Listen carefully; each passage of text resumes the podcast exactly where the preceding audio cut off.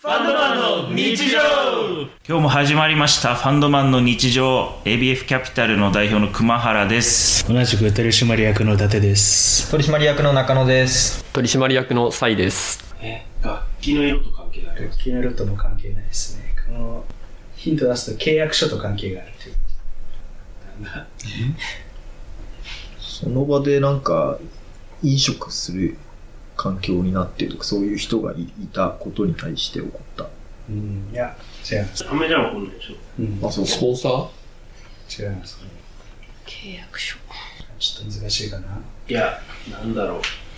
難しいなうね契約書と関係があるでしょ契約書の内容と関係があるヒントを出すと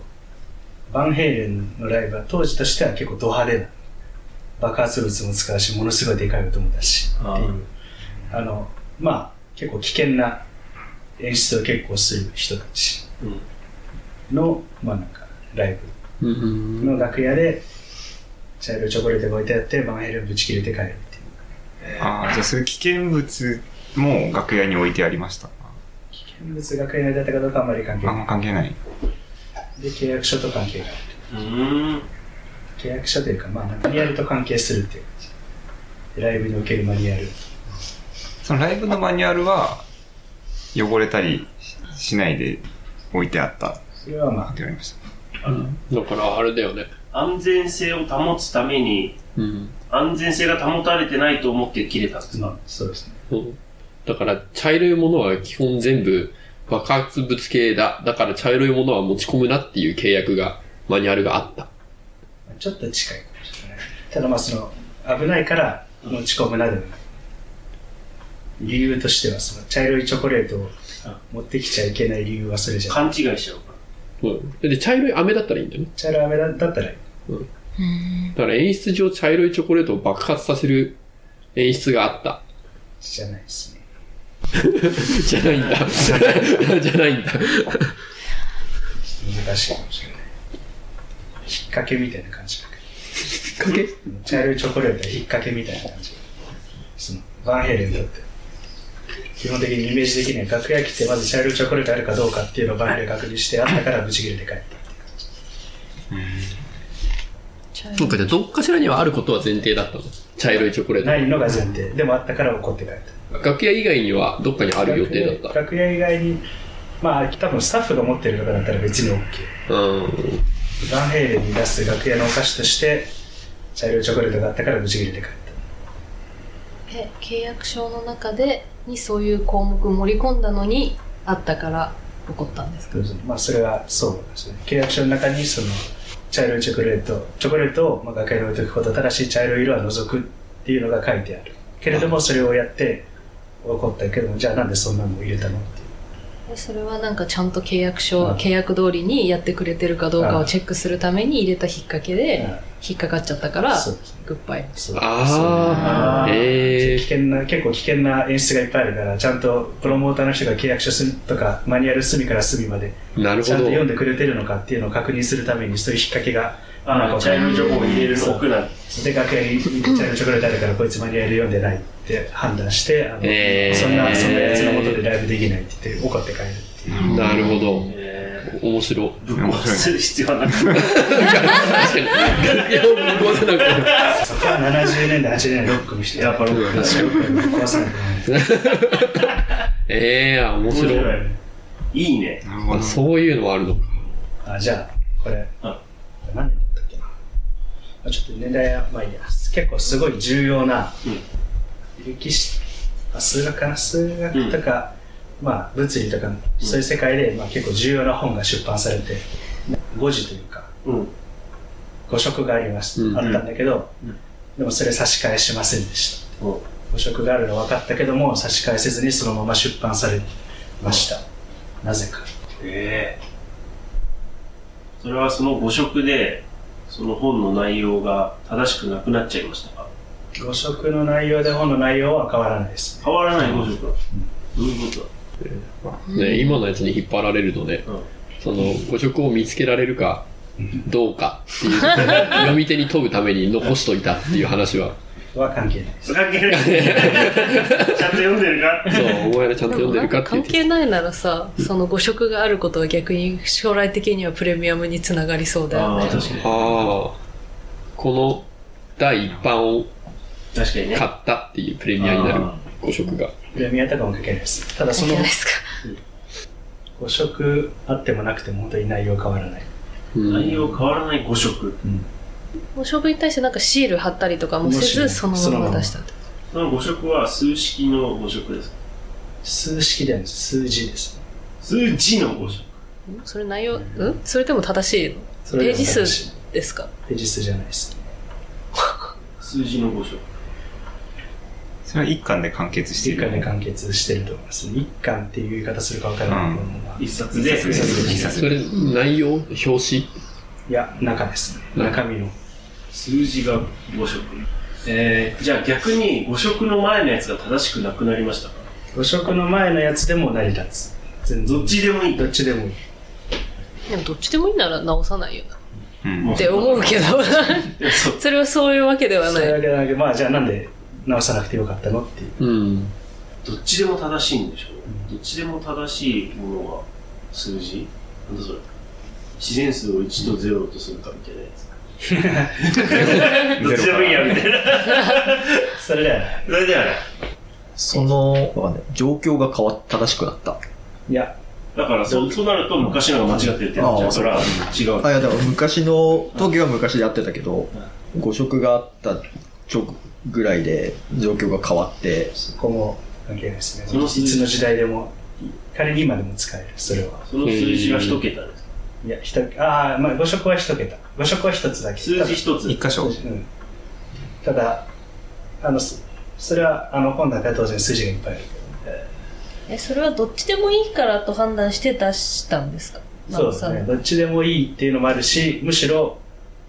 直さない方がいいぐらい。本の性質的に。俺はその数字が1ですか1ではないですね。まあ、それ1でも、な1から9ドル、あまあ、0から9ドルでもいい。どれでもいい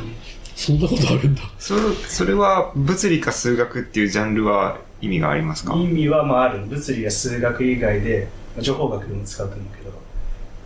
多分他ではあんま使わないと思うあまあ一応社会では使うのかまあでもまああの統計学が統関計係してますか、統計でも使うと思いますちなみに今その本買う人今は絶対いないけどえ、それ小学生とかでもわかる。その分かるっていうこのストーリーはあ答え小ら学れる。生は多分分からないとな思るほうでもこれは高校高校生以上じゃないとちょっと分からないと思う高校生で分かるからでも大学生だったら多分分かると思うでもみんなだったら絶対分かる二進法が関係してます妊娠けど、そうするとさ、0から9じゃないよね。ねあ、そうだからそうゼロ一に。そ二進法まあ何進法でもいいこれは別にあの二進法だったら0か01の間で5色が起きてていいしあ16進法だったら0から F の間で5色が起きててもいいあ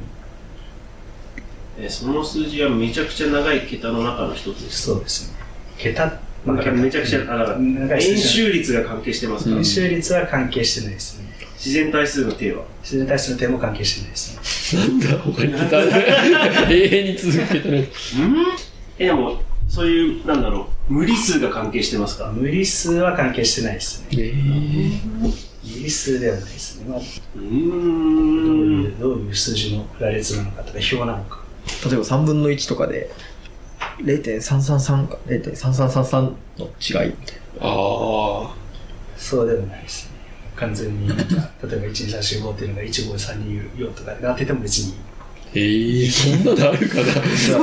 な。な。なんそだういうことラン ダムな数字の例として記載されてた。あー、まあ、ほぼ正解。乱数表なんでああ乱数表の中に誤色があったっていあよくだ5から色発見してるう。乱数表だから誤色があってもそれ戻したらそれはそれで乱数じゃもうなくなっちゃうから、そのままにしたっていう。ー。へええ。けど、それは確かにご、それを5色って読むかどうかじゃないし。ー、発見した誰かどう誰がゲラと照らし合わせにしているのか違うっ乱数表のなるほどね。ていう。いい。そもそもがランダムの数値だった。うん、そうそもそもがランダムの数だからランダムであることが大事なうん。あうのん確かに、確かにそれ直したら、確かに C 的な。 DP。あ、1DP。中野 1DP 書く。あと何問ぐらいまあ別に何もでもいけるけどまあそしたら最後の一じゃ問あちょっと最後じゃあ、これじゃあ 100, 100万 D。 100万 DP。じゃあこれは別にねあのあれだただのこ